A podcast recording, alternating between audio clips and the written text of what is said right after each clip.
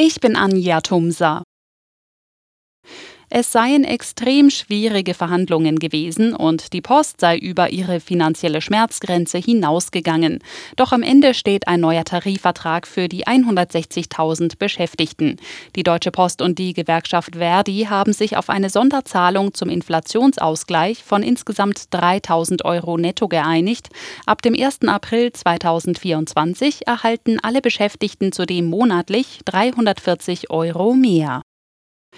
Im Verkehrssektor drohen offenbar massive Warnstreiks. Das berichtet die Bild-Zeitung. Am 27. März sollen die Mitarbeiterinnen und Mitarbeiter an deutschen Flughäfen, bei der Bahn und im öffentlichen Nahverkehr die Arbeit niederlegen.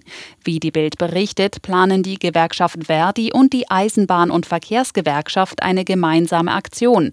Bereits am kommenden Montag streikt das Sicherheitspersonal an den Flughäfen in Berlin, Hamburg, Bremen und Hannover.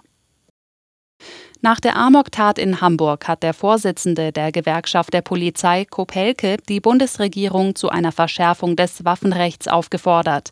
Dem Redaktionsnetzwerk Deutschland sagte er, auch die private Aufbewahrung von Sportwaffen müsse unter die Lupe genommen werden. Ein Sportschütze hatte am Donnerstag in einem Hamburger Gotteshaus sieben Menschen getötet. In einem Videoappell haben russische Reservisten im Kriegsgebiet im Osten der Ukraine Missstände in der Truppe beklagt.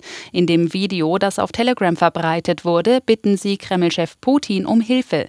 Er solle sich darum kümmern, dass die Kommandeure ihre Arbeit machten, sagte ein vermummter Sprecher. Er beklagte fehlende Ausrüstung und schlechte Führung durch die Befehlshaber. Am 24. Spieltag der Fußball-Bundesliga hat sich der FC Bayern an der Tabellenspitze wieder etwas Luft verschafft. Während die Münchner Augsburg besiegten, kam Dortmund im Derby bei Schalke nicht über ein Unentschieden raus.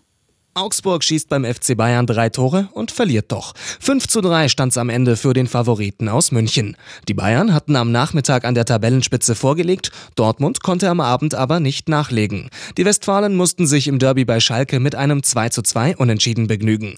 Damit sind die Dortmunder in der Tabelle wieder zwei Punkte hinten dran. Außerdem spielten Leipzig Mönchengladbach 3 zu 0, Frankfurt Stuttgart 1 zu 1 und Hertha BSC Mainz auch 1 zu 1.